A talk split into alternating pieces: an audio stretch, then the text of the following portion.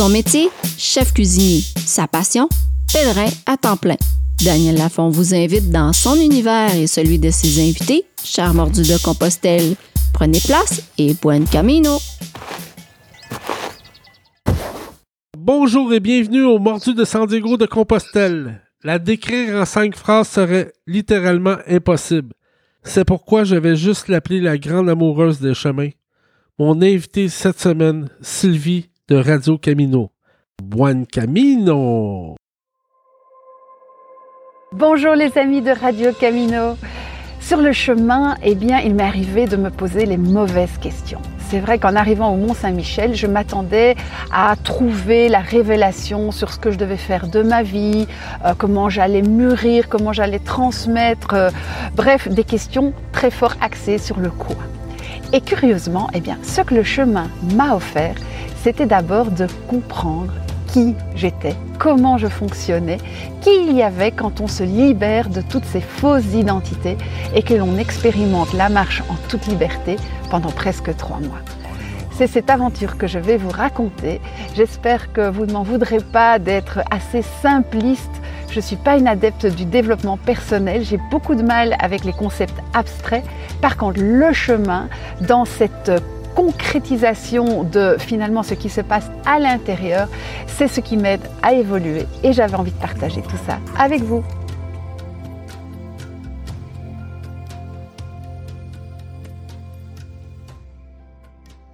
Bonjour Sylvie, comment ça va? Bonjour Daniel, ça va très bien, très heureuse de te rencontrer par la magie d'Internet, c'est génial. Moi aussi, c'est un honneur de, vous avoir à, notre podcast. Je suis vraiment chanceux. Mes 11 invités de mes 11 premiers podcasts, j'ai pratiquement 11 légendes. Et là, vous, ça fait longtemps que j'entends parler de vous. Parce que moi, quand j'étais sur le chemin, il y a plusieurs personnes qui me parlaient de Radio Camino. Et moi, je ne vous connaissais pas. Et je pensais que Radio Camino était la radio officielle du Camino française. Alors, je ne savais pas c'était quoi. Mais plus tard, quand je suis revenu au Québec, j'ai commencé à regarder votre chaîne YouTube et je vous suis et je trouve que c'est exceptionnel ce que vous faites. Vos capsules, vous répondez absolument à toutes les questions que les pèlerins peuvent se poser. Et vous avez tellement une grande expérience. Alors, bravo pour Radio Camino. Non, mais écoute, c'est super gentil. Alors, expérience, je sais pas. Moi, mon, mon but, c'était vraiment de dire, bah, vous savez, euh, je vais pas vous dire comment euh, il faut faire, mais par contre, si moi j'ai réussi, alors que euh, j'étais jeune maman avec une famille, avec une entreprise que je venais de lancer, avec des mauvais genoux, bah, tout le monde peut réussir de, de, de, faire un morceau de chemin ou même l'entièreté. Donc, mon, but, c'est juste de témoigner que c'est possible et qu'il faut pas se prendre la tête, quoi. On peut le faire chacun à sa façon. Et puis, voilà, moi, parfois, c'est un peu original, mais, mais j'aime beaucoup expérimenter aussi. Et puis pour te dire, Radio Camino, c'est pas moi qui ai inventé le, le, le mot. En fait, c'est Radio Camino, c'est dans l'histoire du pèlerinage où, bah il y avait les gens qui allaient et les gens qui revenaient, tu vois, et puis ils échangeaient entre eux. Oh bah tiens, tu sais, il y a un pèlerin devant. Oh bah là, il y a une auberge qui est sympa. Et en fait, Radio Camino, c'est ça en fait. C'est les pèlerins qui parlent aux pèlerins, tu vois, ceux, qui ont été, ceux qui vont aller. Et, et donc c'est dans cette idée aussi d'échange entre futurs pèlerins, vieux briscards du chemin. C'est un peu ça l'esprit de, de Radio Camino. Mais vous, comment ça a commencé? Euh, je pense que ça a commencé plus en 2008. Alors c'était un, alors pour moi c'était tout à fait une surprise. Donc moi j'avais pas vraiment d'idée de, de, où était, enfin si Compostelle, mais je, connaissais pas les chemins. Et, euh, en 2008, oui, il s'est passé vraiment des choses euh, incroyables dans, dans, dans ma vie. J'étais jeune maman et euh, j'avais déjà bah, deux grands enfants, un petit bébé. Puis tout s'est effondré sur le temps d'un été. J'ai euh, ma maman à qui euh, on a diagnostiqué un très grave cancer. On m'a annoncé qu'elle avait que, que, trois mois d'espérance de vie. Et puis euh, moi je suis unique, donc c'était un peu aussi le bouleversement dans, dans, ma propre vie. Je venais de lancer ma boîte. Et, et puis ça, voilà, c'était vraiment un peu voilà le, ciel qui tombait sur ma tête. Juste le, le 8 août, j'apprends ce, cette maladie-là. Et puis le 28 août, j'apprends que mon papa, qui était champion de parapente, euh, qui vivait euh, bah, une partie de la belle saison en France, euh, s'est tué dans un accident de, de parapente. Oh. Donc tout s'est écroulé en, en, en, 20 jours de temps, vraiment dans, dans, dans mon, dans, dans mon, ma petite vie qui était toute, toute sympa. Et en fait, entre les deux, on a réussi à partir en famille, faire quand même un petit voyage juste voilà, avant que ma maman commence des, grosses thérapies. On est, on est tombé par hasard au Puy-en-Velay, mais je connaissais pas du tout. Tu vois, j'avais juste un guide Michelin. Je me dis, oh, il y a un truc sympa, on va aller voir. Et là, j'ai été vraiment très, très euh, frappée par l'ambiance euh, assez magique de, ce lieu. Je me suis retrouvée dans cette Vierge noire là qui m'a euh, vraiment clouée au sol. Et puis j'ai fait une espèce de prière. Je passé une prière ou un. J'ai tout déposé au pied de cette Vierge noire en lui disant, écoute, c'est pas possible, quoi. Je peux pas. Là, c'est pas possible. Et puis ma maman est trop jeune, je veux pas. Enfin, je peux pas. Je, peux, je pas, je veux pas. Mais je fais quelque chose. Et puis j'écris une petite intention, parce qu'en me retournant, j'ai vu la statue de Saint-Jacques juste derrière moi. Et j'ai mis l'intention dans une urne, tu sais, qui est au pied de la statue de Saint-Jacques au puits. Oui. Et là, je me suis dit, bah, il y aura peut-être un pèlerin qui portera cette intention euh, avec lui. Bah, le truc incroyable, c'est qu'après le décès de mon papa, qui était aussi un peu, bah, voilà, dans, des circonstances euh, fort mouvementées, bien sûr, je suis rentrée en Belgique, on a fini l'enterrement, et puis ma mère a, a pris le chemin de l'hôpital pour aller faire euh, bah, ses premiers traitements. Et puis euh, là, on était début septembre. Elle me téléphone et j'étais à Namur, rue Saint-Jacques. Et euh, j'allume mon téléphone et elle me dit "Écoute, Sylvie, tu comprendras. Enfin, je comprends pas, mais le médecin est très mécontent parce que il y a plus rien. Le cancer a totalement disparu." Et bon, c'était juste le truc, mais mais tellement incroyable. Ma maman est toujours là aujourd'hui, donc ça fait voilà plus de dix ans. elle va bien, et euh, voilà, il n'y avait plus rien, alors que euh, bon voilà, on avait vraiment fait tous les tests. Hein. je veux dire, c'est pas, on n'avait pas inventé cette maladie, tu vois. Et donc là, je me suis dit, oh, c'est incroyable. Moi, je, je vais, euh, je vais aller remercier, quoi. C'est, c'est, c'est, c'est indispensable. Et donc dans cette rue Saint-Jacques, à Namur, il y avait une librairie de voyage. Et donc je rentre dans la librairie, je dis, écoutez, je veux tous les topo guides, puis en velay jusqu'à Compostelle. Et je me, je sors de là avec mon paquet de, bouquins. Alors moi, j'avais jamais fait beaucoup de marches. Alors l'histoire s'arrête pas là parce que c'est assez incroyable. Je rentre euh, chercher ma fille qui avait quelques mois et qui était chez une, euh, une gardienne, une nounou, et euh, elle marche les dames. Et là, je garde ma voiture comme d'habitude au pied de l'abbaye. Et puis tout d'un coup, en sortant de ma voiture, je vois devant moi une coquille, une coquille Saint-Jacques sur un poteau. Mais, mais qu'est-ce que ce truc-là euh, en Belgique C'est pas, c'est pas en Belgique le chemin, c'est au Puy-en-Velay. Ça, c'est à, Marche-les-Dames, ça, je pense, près de Namur Marche-les-Dames, c'est entre Namur et Andenne, donc c'est sur la, le chemin qui vient d'Aix-la-Chapelle, en fait. Alors ça, je savais pas, évidemment. Donc je dis, mais c'est quoi cette coquille? Donc je rentre chez moi, je fais des recherches sur Internet, je trouve rien. Je dis, bon, bah, la seule façon de savoir, demain, je, j'annule mes rendez-vous, je prends mes bottines, je dépose ma fille et je marche. Et donc, j'ai commencé à suivre les coquilles à travers les bois là. Et euh, bon, je me suis perdue parce que j'avais rien, j'avais pas de carte, j'avais pas de guide. Et puis j'arrive quand même à Namur, rue Saint-Jacques, toujours, puisque fatalement le chemin arrive rue Saint-Jacques, c'est logique, mais je n'avais pas compris tout de suite qu'il y avait qu'il y avait un chemin de Saint-Jacques, tu vois. Et puis euh, je rentre dans un petit restaurant où j'allais prendre une soupe. Et je dis au gars, euh, j'étais trempée, trempée, vraiment comme une soupe. et je dis au, au, monsieur du bar, vous savez, je, je suis en chemin vers Compostelle. Alors, ça sort vraiment de ma bouche comme ça malgré moi. Et puis il me dit, au lieu de se moquer, il me dit, ah madame, vous savez, un chemin de milieu commence toujours par un premier pas. Et du coup, ben voilà, je, dis toujours à ce monsieur, c'est vous qui m'avez mise en chemin parce que vous, vous m'avez fait confiance, quoi, alors que j'ai sorti ça un peu sans y croire, tu vois. Et puis du coup, ben, je suis retournée à la librairie en disant, ben, c'est quoi cette arnaque là? Vous m'avez vendu des topo guides euh, alors qu'il y a un chemin là juste ici dans la rue. Ah ben bien sûr, madame. Euh, ben, il y a le chemin qui vient d'Aix-la-Chapelle jusque Namur, et puis Namur, Vézelay. Voilà encore deux bouquins. et donc je ressors avec mes nouveaux topo guides, et puis euh, et puis j'ai commencé à marcher euh, par petits bouts d'une journée parce que j'avais toujours ce bébé que j'allaitais. Enfin, quoi, mais il fallait que je marche. Quoi, c'était c'était vraiment. Je, je, je, me suis mise en chemin tout de suite, tout de suite. Quoi, c'était c'était impérieux comme besoin. Et puis ben voilà, j'ai été d'un bout à l'autre de la Belgique et puis à un moment je me suis dit bon là il faudra que j'y aille vraiment parce que je peux pas faire des allers-retours à chaque fois là je m'éloigne de plus en plus. Et donc la, grande question bah oui c'était comment je vais m'organiser. J'allais mon enfant je suis euh, j'ai deux autres petits euh, de, de 8 et 10 ans j'ai un mari j'ai un boulot euh, et puis moi tout s'est mis. Et le 1er juillet 2009 là je partais direction euh, Vézelay. Alors, je pensais jamais arriver à Vézelay, hein, c'était à 600 et des kilomètres, c'était énorme. Mais bon, voilà, petit, euh, petit bout par petit bout. Et puis finalement, ben oui, euh, à l'été 2009, j'étais arrivée même à Bourges. Puis j'ai repris le chemin chaque année là où j'étais rendu, comme vous dites. C'est assez impressionnant quand, vous me parlez de votre papa et votre maman, la mort subite de votre père, puis que votre mère tombe directement malade comme ça avec un cancer très, très fort, puis que directement, je parle souvent des miracles du chemin. Et la première chose que vous me dites de l'entrevue, c'est le un miracle qui arrive encore sur le chemin. Oui, oui, Les tout à fait. Du, du chemin, c'est fort. Là. On peut l'interpréter comme un miracle. Alors, je te cache pas que ma maman, elle pense que c'est une erreur médicale, hein, donc chacun peut interpréter aussi euh, les choses euh, bah, comme, comme il le sent. Et, et moi, j'ai pendant cette première année de, de marche là, j'ai vraiment senti la, la présence de, de, mon papa à mes côtés. Donc c'est vrai que je marchais seule.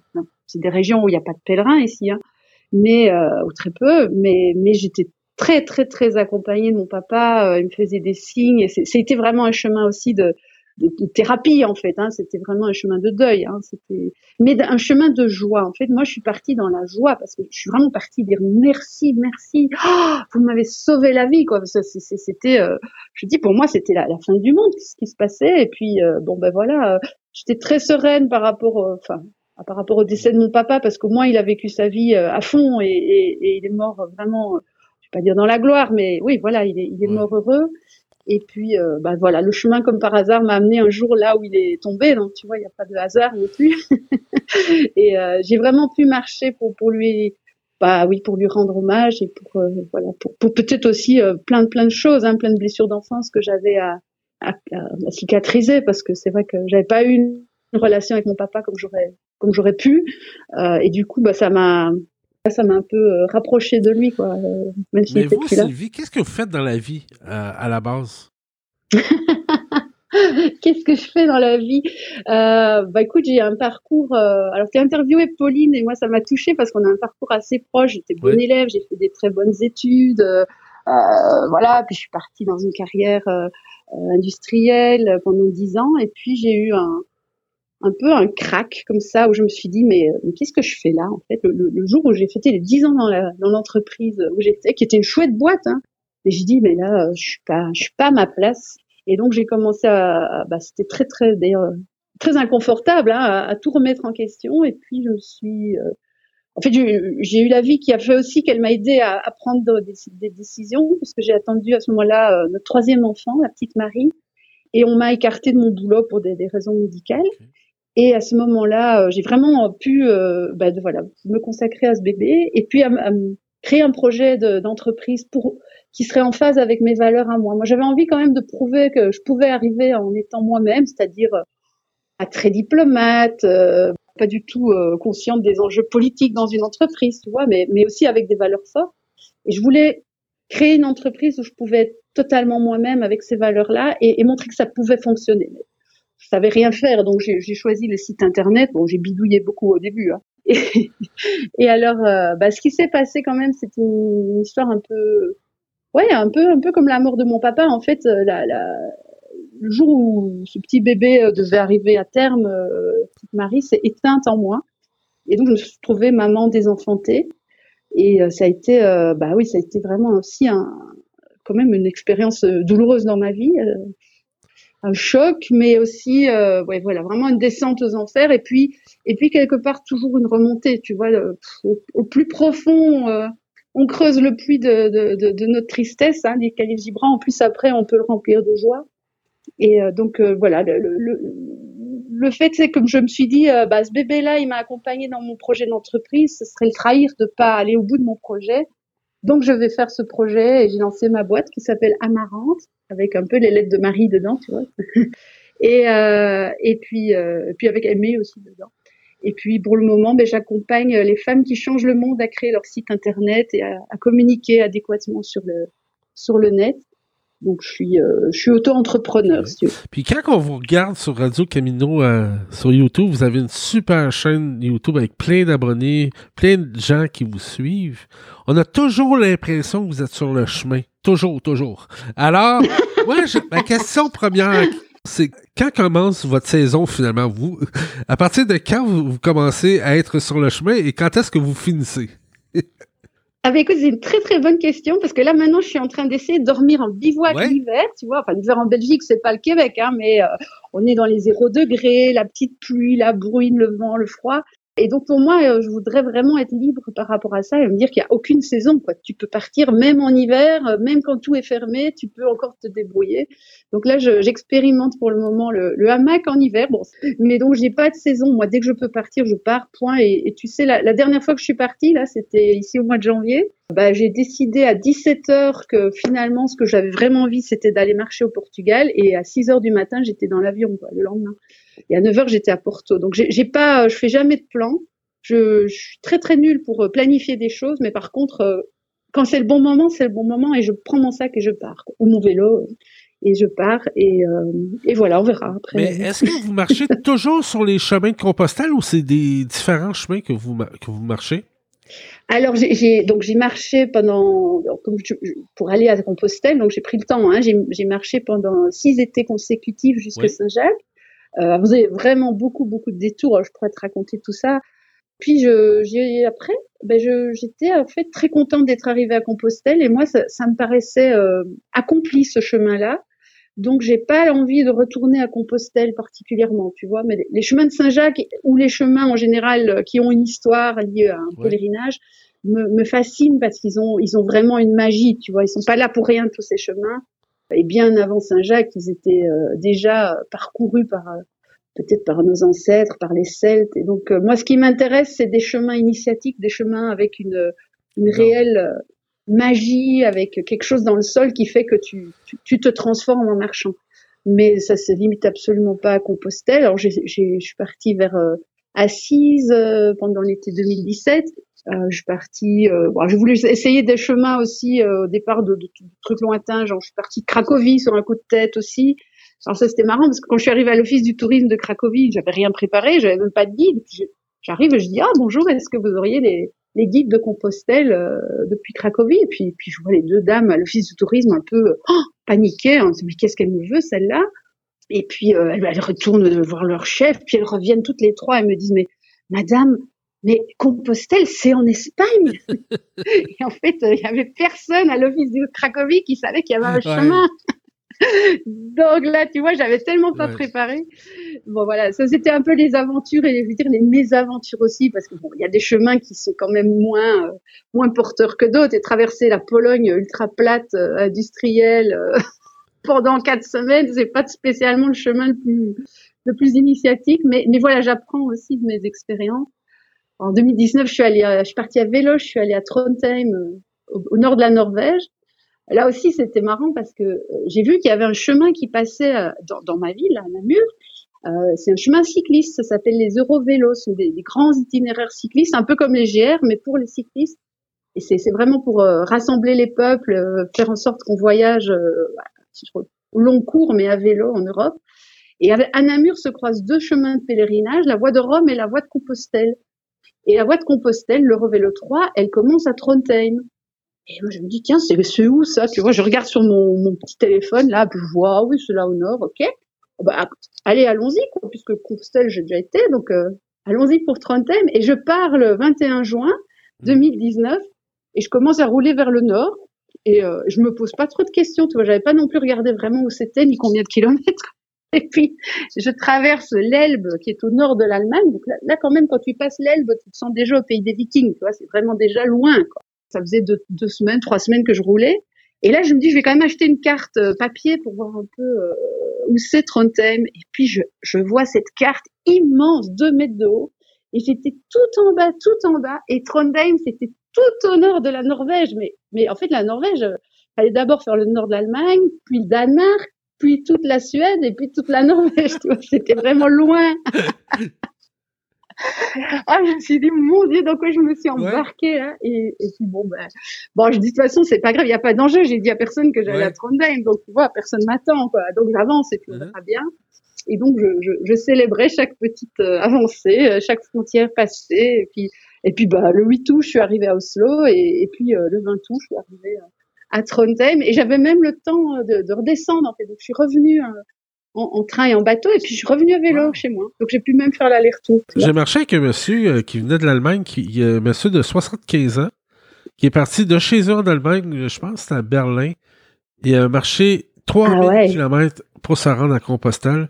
Il est parti pendant euh, quatre mois. Formidable. Ah oui, incroyable. non, mais les Allemands, ils ont, ils ont une culture de Compostelle. En, fait, en Allemagne, il y a énormément de chemins Ouais. de Compostelle, mais vraiment, c'est un maillage.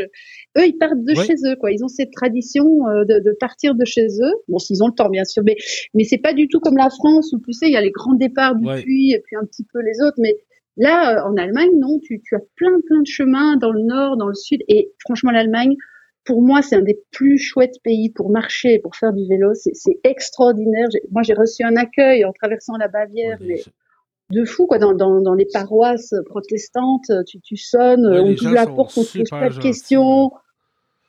Les gens adorables. Ah ouais non c'était c'était chouette c'est un des pays que je, je préfère. Et puis la nature bon le sud de l'Allemagne c'est très très très beau quoi. Le nord c'est plat hein, mais euh, mais mais ce sont des gens merveilleux. Moi j'aime beaucoup beaucoup quoi. Et- Bon voilà, on va pas on va pas critiquer, mais bon ça, quand tu viens de Tchéquie, tu vois, et ben t'as un contraste qui est assez frappant, quoi. Même même qui est carrément euh, ouais, impressionnant. En Tchéquie, tu dis bonjour aux gens, ils te répondent pas, ils te Ouais. tournent le dos. C'est euh, et puis tu arrives en Allemagne et tout le monde te dit Hallo, willkommen. Ouais, c'est c'est très chouette. C'est un, un pays à découvrir. J'ai une question un peu loufoque à vous poser. Avec, avec tous les chemins que vous faites, est-ce que vous apportez quand même toujours un crédential pour vous garder un souvenir ou euh, Ah, ah oui, alors ben, attends, il faut il faut pas le dire, mais en fait, euh, ouais, j'ai- j'aime bien les crédentials. Bon, pour moi, mais euh, j'en importe même en en fraude, en contrebande pour les amis de Radio Camino. ouais, j'ai toujours une crédentiale parce que ça t'ouvre quand même des portes. Il y a, y y a rien à faire.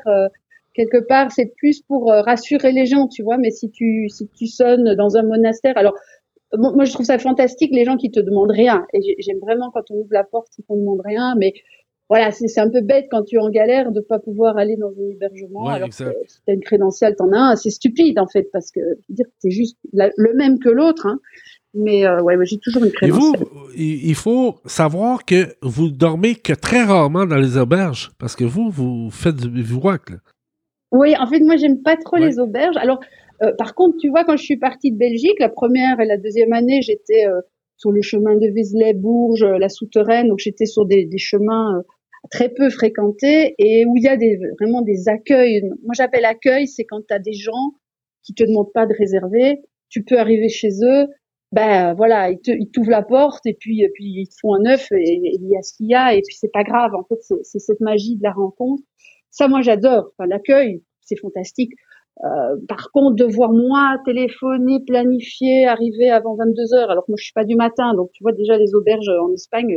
euh, pour moi, elles ferment à l'heure où la Ouais. vie commence. Tu vois, Ouais, 22 heures en Espagne, c'est- c'est c'est ab- aberrant quoi, de fermer euh, une auberge. quoi. En Espagne, ils, commencent à vivre à 10 heures le soir, aux autres.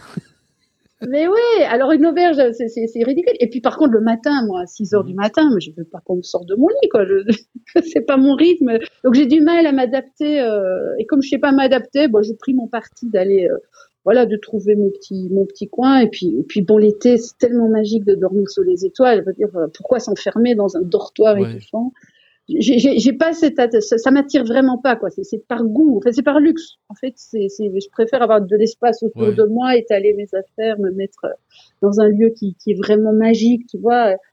Et, et puis j'aime pas quitter le chemin. En fait j'adore dormir sur le chemin parce que j'ai- j'aime rester en chemin jour et nuit. J'aime j'aime euh, bah, j'aime mille fois mieux me laver dans Oui, une euh, une rivière. de- de- de- dans une rivière que que, que, que dans une douche. D'ailleurs, j'avais une question là-dessus sur, sur, sur les rivières. Est-ce que vous avez une belle rivière à nous conseiller sur le Camino Francaise où on pourrait aller prendre un bon bain?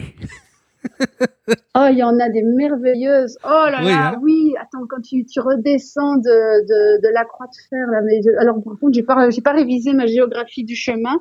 Euh, mais, mais le village avant Ponferrada, qui est en bas de la grande descente, Oui, euh, oui. un rio là, Oui, oui. merveilleux. Où est-ce que le, le- le pont, là? Oh là là, il y a- en, bas, en bas du pont. mais il y en a ouais. plein. En fait, je les ai listés sur mon blog, radiocamino.net, parce que j'ai fait un post sur les meilleures baignades sur le Camino Frances.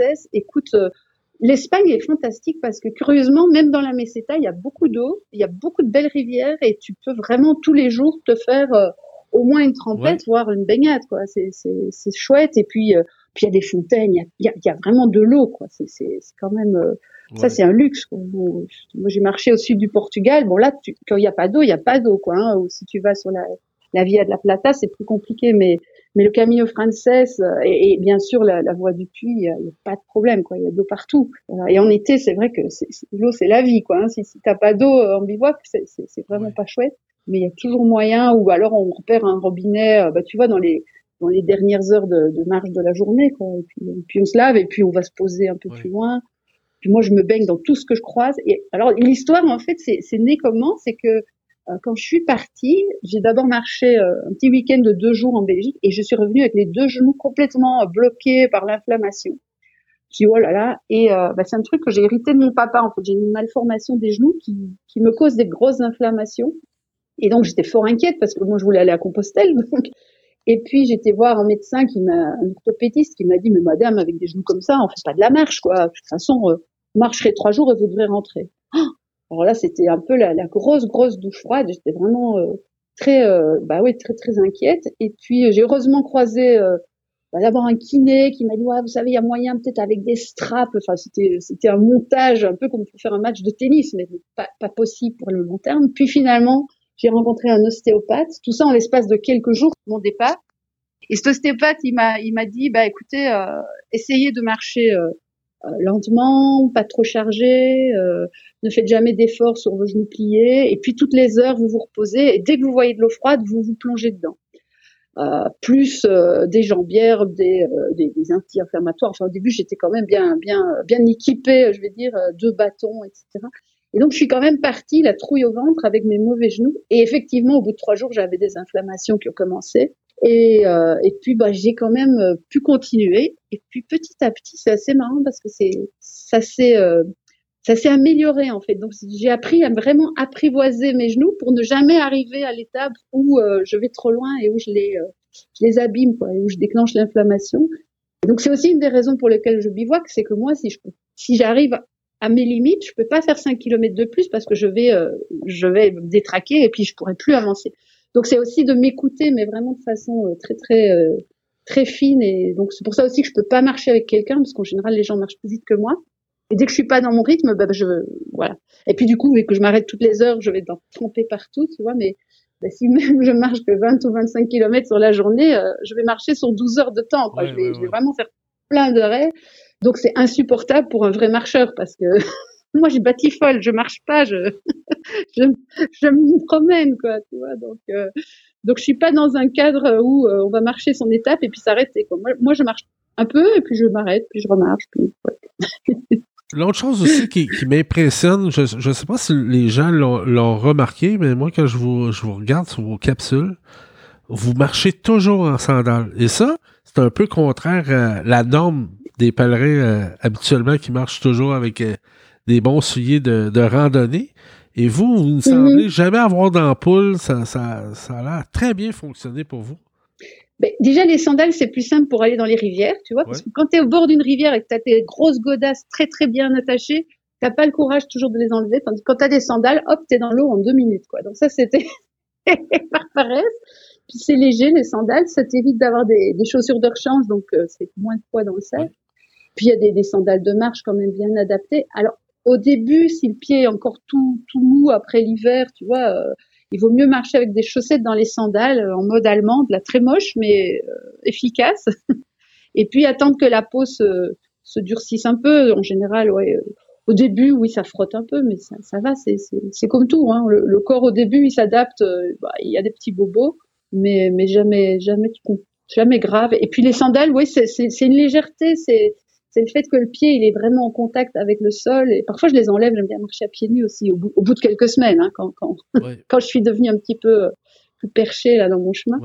Mais euh, mais donc les sandales c'est la légèreté, c'est la liberté, c'est tout ça en fait. C'est sentir le bah, pas avoir chaud aux pieds déjà, c'est super agréable, sentir la rosée euh, le matin, sentir le, le sable, enfin, tout, tout, ça. Quoi, Après, bon, maintenant, si je marche en hiver en Belgique, je ne mets pas de sandales. Hein.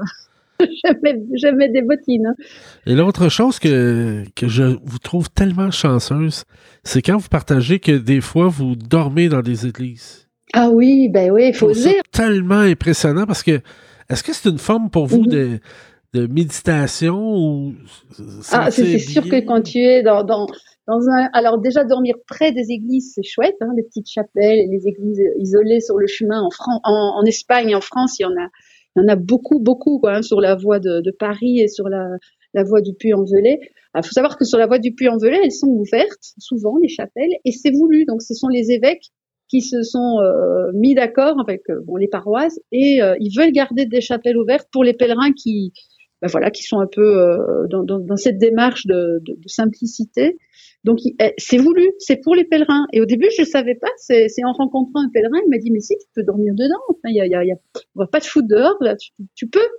C'est pour nous et donc donc du coup oui maintenant je j'hésite pas à, à, demander.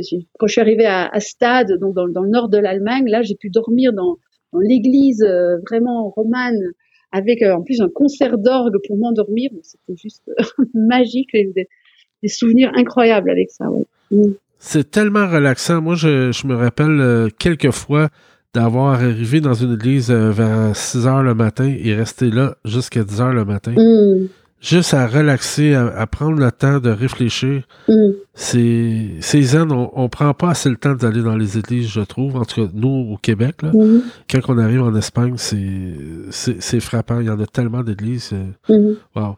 Mais tu as raison, mais c'est vrai que certaines, euh, certaines chapelles, certaines églises ont été, euh, sont sur des lieux qui, qui, sont des lieux de culte depuis depuis des millénaires en fait. Donc elles ont aussi euh, une magie, tu vois. Il y a, y, a, y a, quand même des lieux sacrés qui sont là et qui gardent leur sacré euh, à travers les, les, cultures, les religions, à travers les, les époques. Et donc c'est vrai que sur le chemin de Compostelle en particulier, en le Camino Frances, ouais, il y a vraiment des, des, des, lieux. Alors ça peut être des églises, comme ça peut être des sources, comme ça peut être des rochers, hein, euh, mais qui, qui sont des lieux. Ils sont. C'est pas par hasard que le chemin passe par là, et c'est pas par hasard que toi tu te sens bien et que tu as envie de, de rester là et, et c'est super important de s'écouter. Et pour ça, marcher en groupe ou marcher à plusieurs, mais faut vraiment être bien bien euh, d'accord quoi, parce que euh, rater un moment comme ça, c'est dommage. C'est passer à côté d'une expérience de, de transformation profonde quand même. Oui, exactement. Puis tantôt vous parliez que vous marchiez souvent seul. Mm-hmm. Moi aussi, j'ai tendance à marcher seul sur les chemins. Mais pourquoi vous marchez seul en, tant que tel? C'est-tu une question que vous voulez rester comme dans votre dans votre tête quand vous marchez, que vous trouvez que le que la marche est, pas aussi euh, en marchant euh, avec d'autres d'autres gens, peut-être que vous perdez des, des moments que de solitude que, que vous voulez pas perdre finalement? Ben, ça, ça doit être un peu ça. Alors moi je suis, une, grande solitaire puisque je suis fille unique et bon voilà, je suis auto-entrepreneur. Donc c'est vrai que j'ai j'ai pas peur de la solitude, ça c'est sûr. Bon après, euh, je dirais que parfois c'est vraiment chouette de marcher avec quelqu'un quand on est euh, voilà amoureux ou quand on est vraiment euh, avec, avec mère et fille, des choses comme ça. Mais c'est pas la même démarche. Ici, vraiment, je devais, je m'étais mis cet objectif d'arriver à Compostelle pour dire merci. Et c'était tellement un chemin personnel et je sentais tellement que mes pas étaient guidés, en fait, même, même quand je me perdais, même quand je prenais des variantes, j'avais vraiment pas besoin de, enfin, pas envie qu'on me détourne de mon chemin, en fait. J'avais même peur de ça, tu vois. Donc, je, me suis volontairement isolée pour vraiment être sûr de suivre mon chemin dans mon rythme, dans mon histoire et, de vivre tout ce que j'avais à vivre sur le chemin pour, euh, pour vraiment pouvoir euh, voilà, arriver sereine et me dire, voilà, maintenant, tu as, vraiment accompli ton chemin. Alors parfois, c'est bête, hein, parce que je me suis quand même privée peut-être de rencontres, c'est possible, hein, parce que par exemple, pour euh, la, partie en Espagne, moi j'ai essayé de prendre toutes les variantes possibles pour voir presque pas de pèlerins, ce qui était quand même pas très pas facile. Donc je me suis retrouvée sur des chemins abominables comme euh, le Camino Vasco de l'intérieur euh, par le par la vallée où tu es entre l'autoroute, le TGV et la nationale euh, pendant des jours, enfin des, des, chemins moches quoi, hein, il y en a aussi. et quand je suis arrivée quand même sur le Camino français, je me suis rendu compte que c'était bête parce qu'il n'y avait pas non plus l'énergie du Camino français, était, était magnifique. Du coup, pour pour un peu compenser cette arrivée solitaire, je je me suis dit, ben maintenant, c'est à mon tour de donner en fait et, et d'aller à la rencontre des gens. Et euh, l'année qui a suivi mon arrivée à Compostelle en, en 2015, je me suis dit bah il y a eu plein de signes et, et, en fait je me suis dit je vais je vais marcher dans l'autre sens.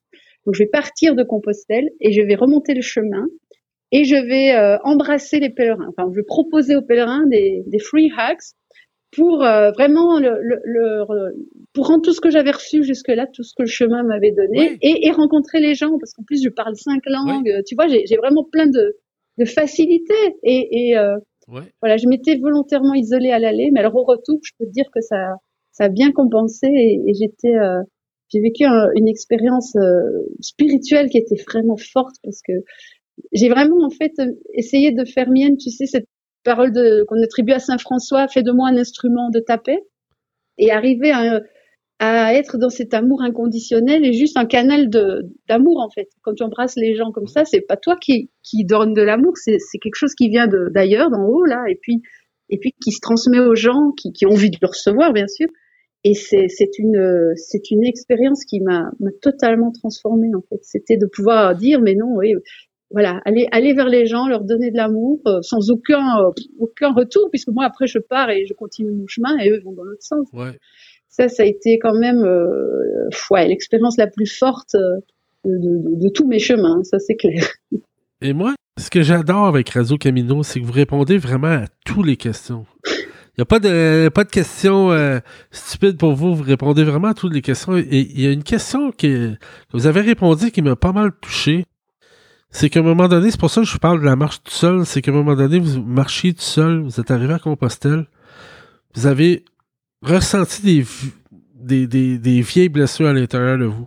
Parce que vous vous sentiez seul dans la foule. Mmh, oui. J'aimerais ça que vous m'en parliez parce que je trouve que c'est je trouve ça important. ça m'a touché quand vous avez parlé de ça. En fait, le, sentiment vraiment de solitude triste, qui était la première fois, c'était à Saint-Jean-Pied-de-Port. Parce que quand tu arrives de Belgique par Vézelay, tu, tu es sur un chemin très peu fréquenté.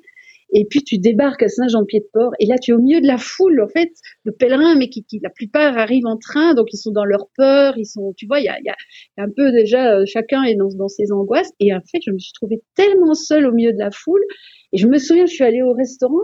Alors, jusque-là, quand je croisais un pèlerin, c'était la fête, tu vois. Ah, viens, on va boire un verre, c'est génial et tout. Et là, j'étais toute seule au resto avec des gens autour de moi, des pèlerins.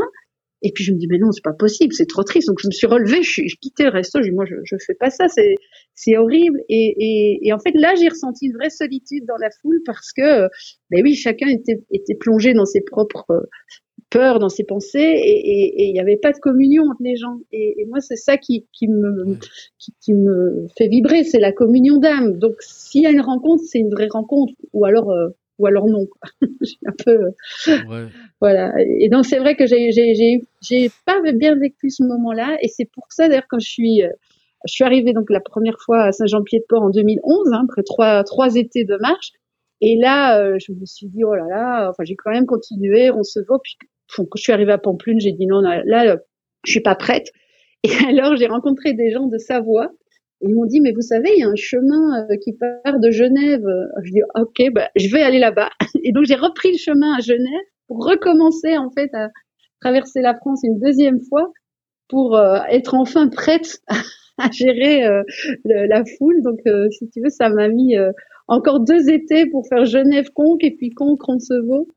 Et puis là, j'étais au pied des Pyrénées la, deuxième fois. Je dis bon, maintenant tu y vas. Quoi. Et, ce qui est beau, c'est que j'ai pu passer euh, par ce chemin de Genève euh, par la Savoie, là où mon papa a eu son accident au lac d'Annecy. Et donc j'ai fait la, oh. la variante d'Annecy et je suis allée vraiment là-bas euh, sur ce lieu-là. Et puis en fait, ce qui était vraiment magique, c'était pas du tout prévu, c'est que le chemin de Genève, il arrive au puits. Donc je suis allée de mon papa au lieu où j'avais fait la prière pour ma maman. Donc ça a été aussi euh, très très euh, très fort au niveau de la symbolique de, ce chemin. J'avais une autre question pour vous. C'est quoi le mot pèlerin pour vous Qu'est-ce que ça, signifie? Oh là là, dis donc, tu, me poses des, des cols, hein, toi. moi qui ne suis pas une, grande théoricienne euh, du chemin, j'ai adoré la, la définition de, Jean Gaëtan du gîte l'alchimiste dans le film de, de Pauline Val. Oui. Euh, qui dit le pèlerin c'est celui qui se pèle, c'est celui qui comme un oignon, il enlève les couches et ça pleure et ça pleure et puis euh, on arrive au cœur quoi. J'ai trouvé ça tellement vrai parce que tu, tu enlèves tellement toutes tes toutes tes couches et, tu te retrouves tellement toi-même sur le chemin. pour, moi le pèlerin il chemine vers vers vers lui-même, hein, ça c'est c'est certain. Et euh, ben voilà, c'est lui qui se transforme en marchand et, et qui va vers, vers, vers son, vers son, son, moi profond. En tout cas, cet été, quand j'ai marché euh, vers le Mont Saint-Michel. C'était vraiment ça mon, voilà, ma, ma, ma quête et ma, je sais pas si c'était une révélation, mais en tout cas, c'était vers ça que je voulais marcher. C'était vers la femme à l'intérieur de moi. Ok. Il y a aussi deux questions deux fameuses questions faut pas poser aux pèlerins. Et ça, j'ai ri quand j'ai vu ça sur ton sur euh, les questions justement que les gens posaient. Mm-hmm. Et moi, j'ai une réponse un peu différente de toi là-dessus, mais je vais poser les deux questions que tu dis qu'il faut jamais poser aux pèlerins. C'est que faites-vous dans la vie et pourquoi faire le chemin? Et ça, je suis tellement d'accord avec toi parce que souvent les gens te posent ces questions-là. Mais moi, je vais y aller un peu plus loin que toi là-dedans. C'est que c'est même très embarrassant pour la personne qui répond à cette question-là. Je vais te le dire pourquoi. Oui. C'est que moi, mettons au Québec, il y a quelqu'un qui va me poser qu'est-ce que tu fais dans la vie, ça va venir tout de suite, je vais dire je suis chef, je suis cuisinier. Mm-hmm. Mais quand j'arrive à Compostelle, on dirait que je suis tellement perdu dans mes idées que ça peut prendre 5 à 10 secondes avant que je réponde à la question. Mm-hmm. Et l'autre question que je trouve vraiment bizarre aussi, c'est que quand je, je demande jamais le nom de la personne avec qui je marche. C'est Ah. vraiment, vraiment bizarre. Mhm. Et souvent, si tu le demandes, tu dis pas le nom complet, tu vas juste dire ton prénom. Et, et moi, je, je vais te conter une petite anecdote sur les deux questions que, que tu. Que, que- c'est pour ça que je, je te pose ces questions-là. C'est que moi, à un moment donné, j'ai marché avec, euh, avec une femme qui venait euh, d'Amsterdam. Pendant trois jours de temps, elle s'appelait Irene, je me rappelle très très très bien, et on s'entendait super bien. Et on parlait tout le long de la marche en anglais. Et l'anglais, c'est certain que c'est pas ma langue première, mais je me débrouille quand même assez bien. Et quand je suis arrivé à Astarga, j'ai rencontré un monsieur qui, qui a marqué, qui a marqué mon chemin, qui s'appelait Pépé. J'en ai parlé deux, trois fois durant mes, mes podcasts. Et le monsieur a commencé à me parler en français quand je lui ai dit que, que je venais du Québec. Et là, Irene a commencé à parler en français au monsieur. Et c'est là que j'ai réalisé que ça fait trois jours que moi, je me force à parler en anglais sans savoir qu'elle parle français. Et c'est juste pour te dire que on est vraiment dans notre monde. Et c'est pour ça que les deux questions, ça vient me chercher parce que c'est vrai que Ouais. on, ça n'a rien rapport avec ce qu'on fait dans la vie quand on est rendu à Compostelle, puis pourquoi on va faire le chemin. Parce qu'on a toutes des raisons différentes, c'est certain. Mm. Mais à partir du moment qu'on est sur le chemin, on est tous pareils. On est tous des âmes en chemin. Et, et ça, Ouais. moi, je l'ai tellement ressenti quand j'ai pu euh, embrasser les gens, tu vois, parce que quand tu prends quelqu'un sur ton cœur et que tu le serres pendant, ça peut durer des minutes, hein, parfois. Vraiment, les, les gens étaient très, euh, très, très euh, dans une espèce de de- d'état de, de profonde euh, communion avec moi. Et là, les âmes se parlent en fait. Et c'est là, tu te rends tellement compte qu'on est, qu'on est tous pareils, qu'on est tous liés, qu'on est tous des âmes en chemin et que- et qu'on peut vraiment faire fi de toutes nos différences sociales, de toutes nos différences euh, voilà, financières, euh, nationales, c'est c'est- tout ça, c'est complètement des petites écorces. Et puis, voilà, et, et en fait, non, on est tous des, des vraies belles âmes brillantes. quoi. C'est c'est ça qui est chouette. Ouais. Ouais, je, je te rejoins tout à fait. Alors, je vais te dire l'anecdote quand même, Ouais. bon, pour, pour revenir à des, des sujets légers, mais euh, tu vois, quand j'adore boire du vin, moi, hein, je, suis, je, suis une, je suis une bonne vivante quand même. hein. Et donc, quand on me demandait pourquoi je faisais le chemin, quand j'étais euh, au sud de la France, je dis, bah, vous savez, quand vous partez de Belgique, vous traversez d'abord la Champagne, ensuite la Bourgogne, ensuite euh, vous passez par euh, les- la Loire, et puis après vous avez, euh, vous avez le, la région de Montbazillac, euh, Saucignac, le Bordeaux, et puis euh, vous arrivez à l'Irouléguy. Quoi. Donc moi, je faisais la route des vins, et puis, puis tu continues avec la Rioja et tout ça. Donc je, je, je répondais, je faisais la route des vins de France. Mais euh, il y a aussi le, ce, qui est, ce qui est le fun avec vous, c'est que vous avez fait une capsule sur la nourriture. À un moment donné, même la nourriture qui est super simple, mais qui, qui peut devenir des moments de bonheur pour vous. là. Tu sais, euh, je sais pas si vous vous souvenez de la, la petite capsule que vous avez faite. Mhm. Comment, qu'est-ce que vous mangiez sur le chemin, tout ça? Oui, oui, Euh, oui, oui. Je Mhm. trouve ça tellement. C'est le c'est le fun parce que on a toujours tendance à penser qu'on on- qu'on va aller manger au restaurant ou on va aller manger dans un albergue, mais vous, non. Vous, vous allez dans les restaurants, mais, mais souvent, vous apportez votre propre nourriture que vous faites directement sur le. Ah, Alors en fait, ça, ça, ça dépend vraiment. Donc si tu veux, moi j'ai une, une devise, c'est chaque fois qu'il y a un resto, tu y vas. Euh, donc en France euh, notamment, parce qu'en France il y en a pas partout. Donc et j'avais beaucoup de chance parce que je tombais souvent sur le, le resto euh, vers vers le milieu de la journée, donc je me faisais le bon petit menu ouvrier, tu sais. euh, mange bien en France et en Espagne, le menu del dia. Donc moi, je suis plutôt quand même pour euh, être une, bonne mangeuse hein, quand, quand, on peut, et le petit verre de vin, et puis la sieste et tout ça. Donc euh, ça, j'adore. Donc quand il y a un resto, j'y vais, ça c'est sûr. C'est sûr. Euh, plutôt le midi que le soir parce que je pense que dans tous les pays euh, on mange mieux à midi. Voilà, c'est plus c'est plus convivial et puis quand il fait chaud c'est bien, ça te fait une pause. Après cet été, ce qui s'est passé et puis aussi en, en Italie notamment où il y avait peu d'endroits où on trouvait euh, vraiment à manger facilement. Et puis été, entre le Mont Saint-Odile et le Mont Saint-Michel, euh, bah voilà, c'était vraiment pas du tout des régions touristiques où on trouvait pratiquement jamais, euh, même pas un magasin. Donc là, j'ai quand même dû un peu me débrouiller en, en, autonomie, on va dire ça. Donc c'est là que je me suis un peu posé des questions sur, bah oui, comment se faire du bien et bien manger. alors bien manger, c'est pas encore ultra diététique, hein, mais mais voilà, être être en phase avec ce qu'on ce qu'on traverse, avec les, les, les régions qu'on traverse. Donc euh, voilà, se faire plaisir en fait. Oui, c'est ça, le bon petit, le petit réchaud le soir ou le feu de bois quand c'est l'hiver, c'est merveilleux. Quoi. Puis parlez-moi des vrais cadeaux que vous avez reçus du chemin. Oh là là, Daniel, tu me poses des questions trop compliquées. Euh. Quels sont les cadeaux? Ben, Je crois que déjà, il y a eu tout, euh, ben, tous ces apprentissages en fait, hein, d'apprendre à, à traverser ses peurs, hein, parce que bon, bien entendu, euh, ma première nuit en bivouac, j'avais j'avais une trouille bleue, j'ai pas dormi d'ailleurs. Hein. Euh, j'avais j'avais peur de pas de pas prévoir, de pas réserver, j'avais plein de peurs, j'avais peur des chiens, j'avais peur de, de, pas y arriver à cause de mes genoux. Donc, en fait, la, le grand cadeau, le premier, ça a été ça, ça a été d'arriver à comprendre que les peurs, une fois qu'on les a traversées, ben ça, ça ça passe quoi. En fait, on voilà, on les dépasse j'ai appris euh, bah, quand même de, de, le pardon parce que j'avais quand même pas mal de, de, de, casseroles comme je te disais par rapport à mes blessures d'enfance. J'ai appris à, à, à découvrir le, le, pouvoir du moment présent. Ça c'était un beau cadeau. Euh, qu'est-ce que j'ai encore appris? Bah, j'ai appris à oui, à simplifier ma vie. J'ai appris la magie de l'amour quand on quand on peut juste donner de l'amour, euh, voilà, de façon désintéressée. Mais en fait, c'est c'est vraiment les messages de, de, plein de religions et, et c'est pas pour rien. Et, et, et au fond, euh, ouais, toucher ça, c'est c'est des cadeaux incroyables. en fait, moi, j'ai besoin d'expérimenter. C'est c'est ça le chemin. Il, il me permet d'expérimenter des choses qui sont des métaphores de la vie. Comme, comme, tu as compris, je suis pas une grande euh, intellectuelle au sens. j'ai du mal à tout ce qui est abstrait avec tout ce qui est abstrait, j'ai besoin d'incarner les choses pour les comprendre et pour les pour euh, pour, pour qu'elles percolent en moi. Donc euh, le chemin, c'est un c'est un incroyable terrain d'expérimentation de qu'on peut traverser dans sa vie et voilà.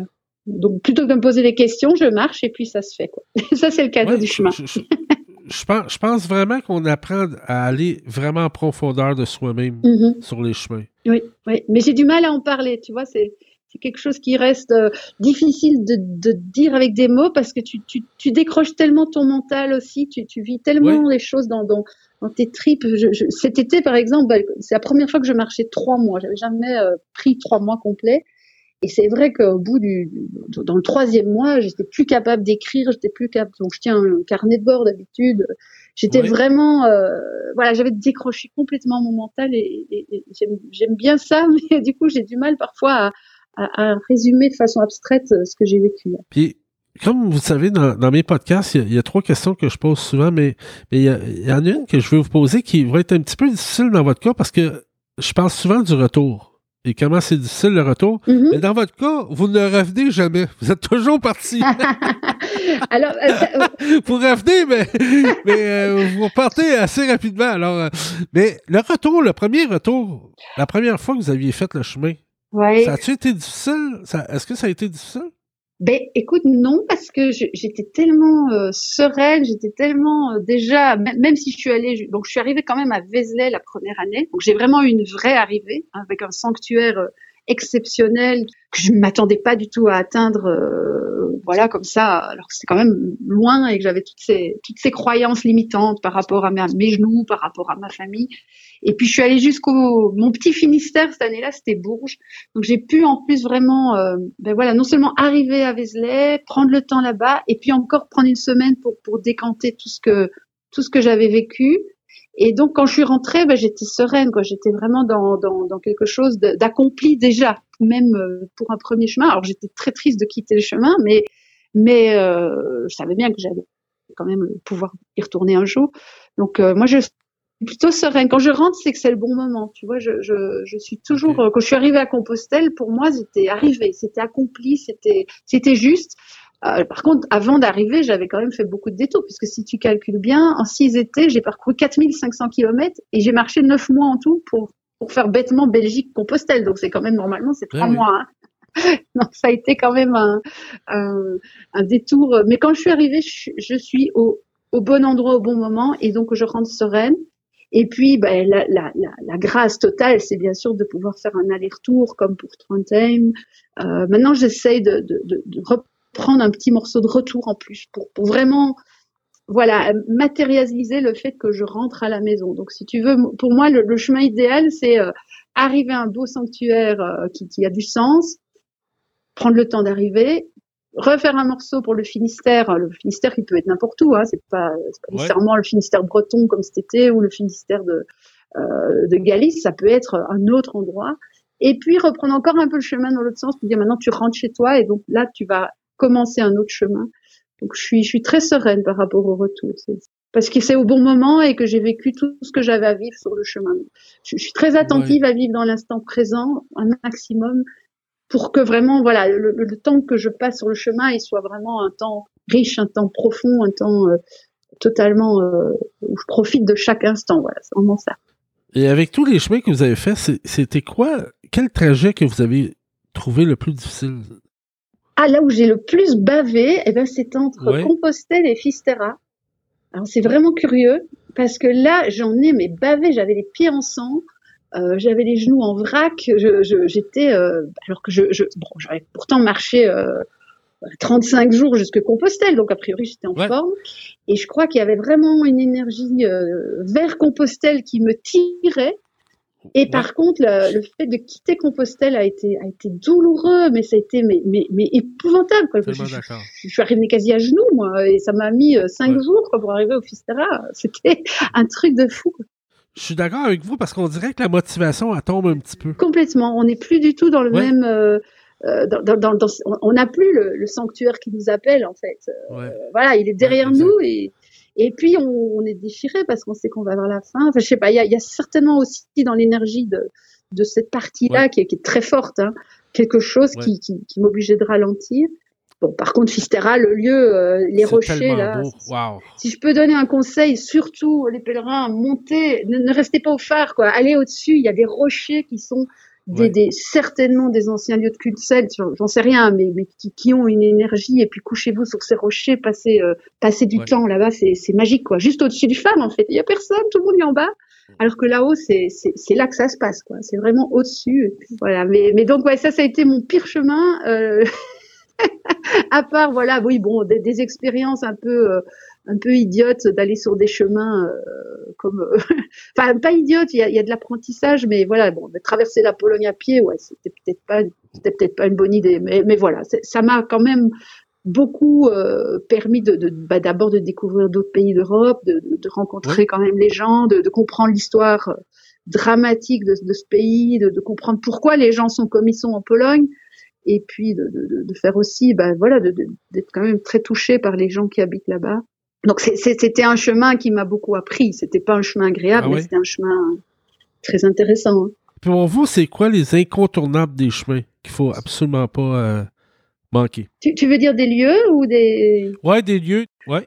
J'ai pas de, de, de top euh, comme ça parce que je trouve que c'est bon. Moi, je suis une amoureuse du Camino Frances, même si je l'ai parcouru qu'une fois aller, une fois retour. Pour moi, celui-là, il est incontournable parce que c'est celui-là le chemin initiatique.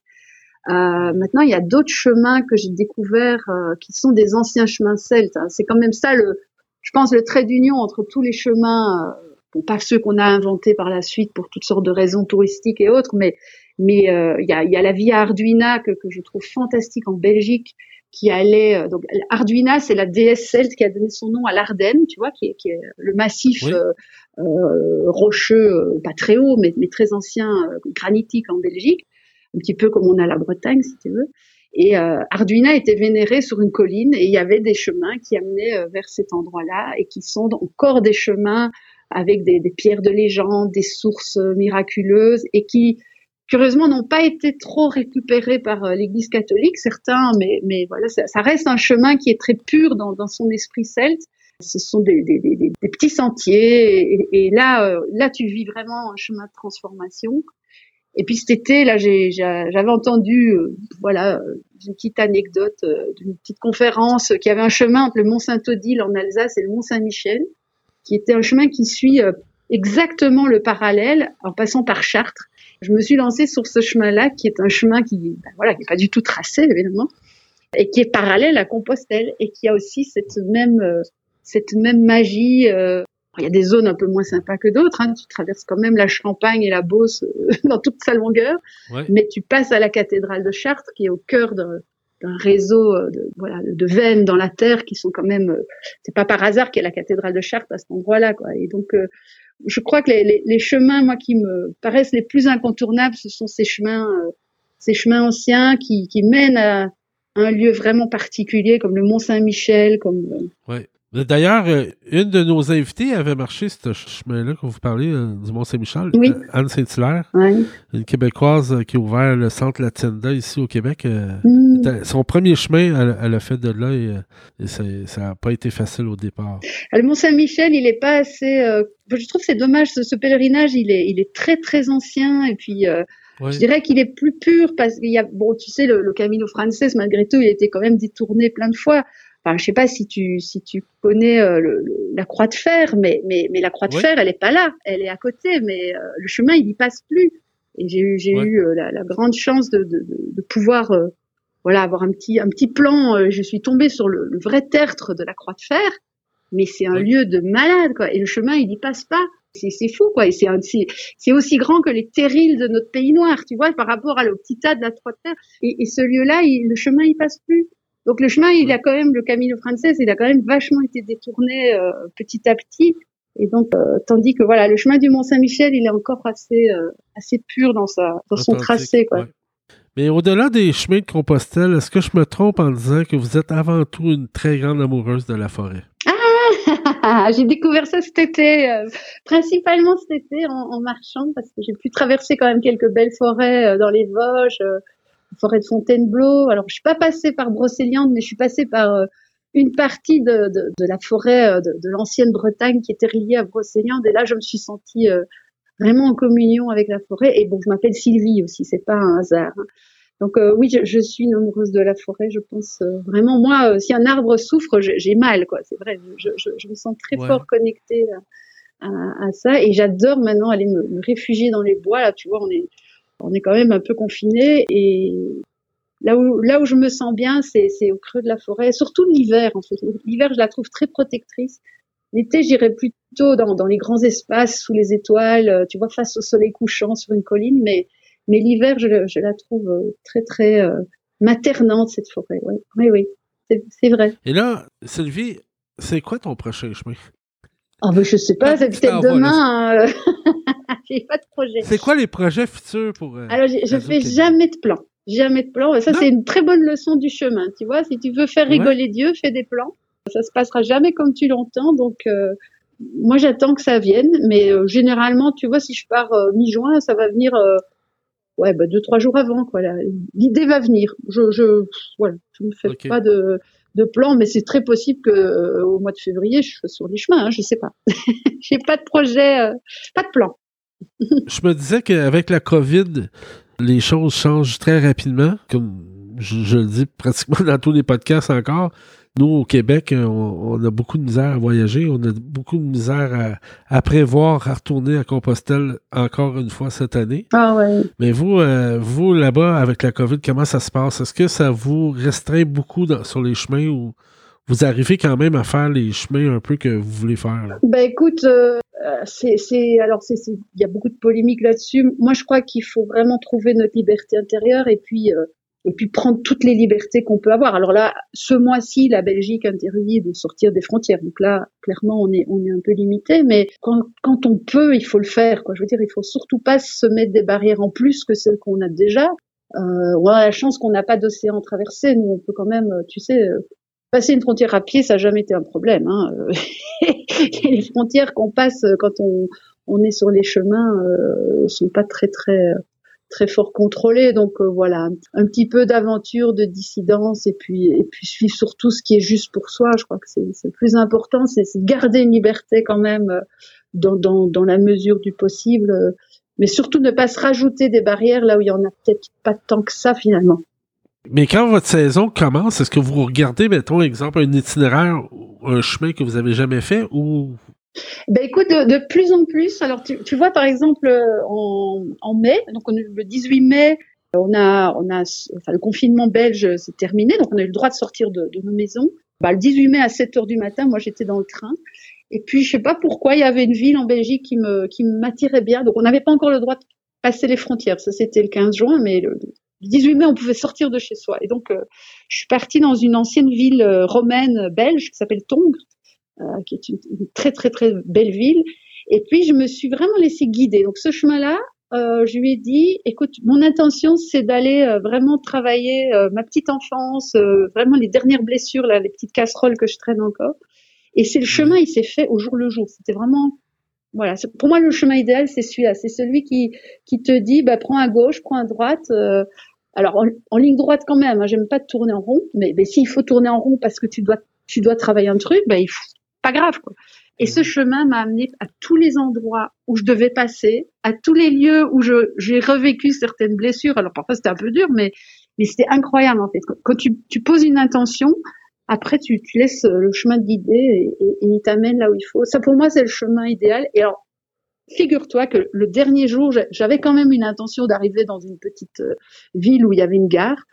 Et là, paf, je croise une coquille. Alors que j'étais pas sur un chemin de Saint-Jacques au départ. Et je croise une coquille Saint-Jacques. Je me dis, oh non, c'est pas vrai, encore le chemin. Et c'était, euh, alors, ce qui était fou, c'était la Via Arduina, justement, que comme je connaissais pourtant déjà. Et euh, j'avais pas reconnu que j'étais là.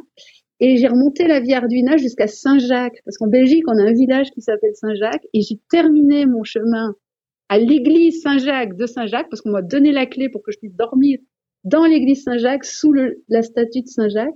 Et le lendemain, je suis remontée à pied jusqu'à ma maison d'enfance.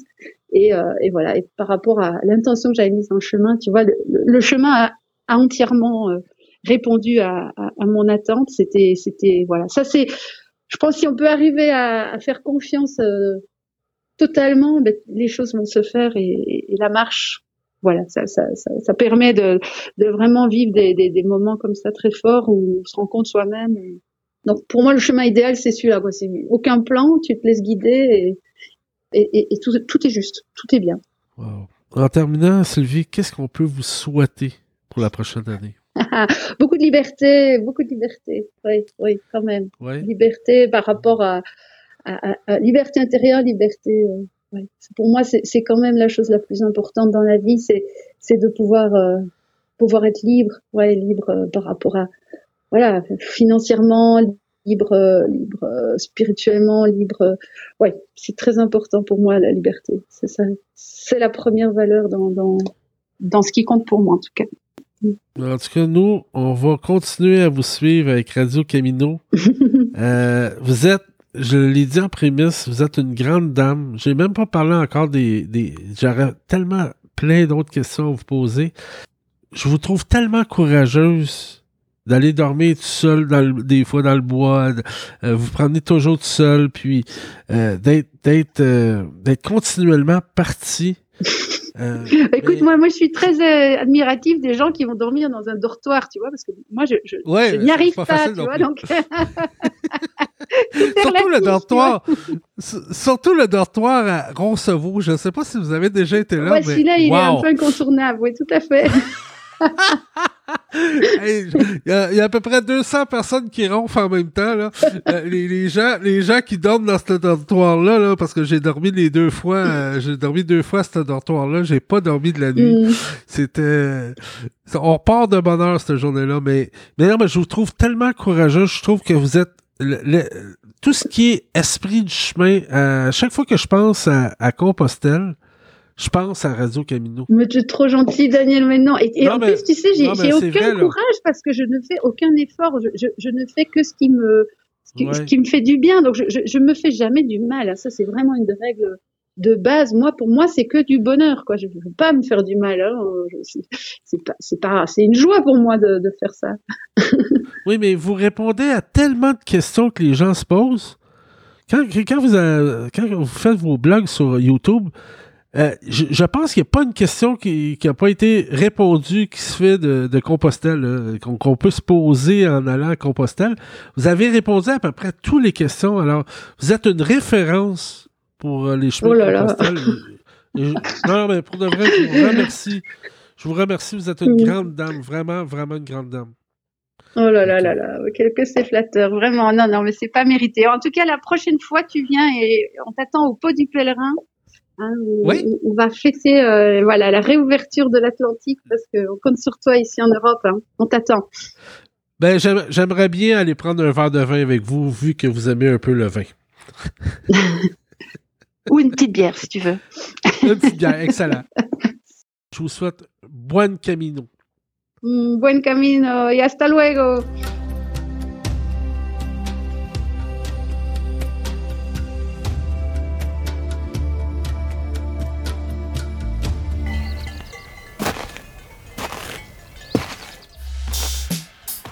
Son métier, chef cuisinier. Sa passion, pèlerin à temps plein. Daniel Lafont vous invite dans son univers et celui de ses invités, Mordu de Compostelle. Prenez place et buen camino!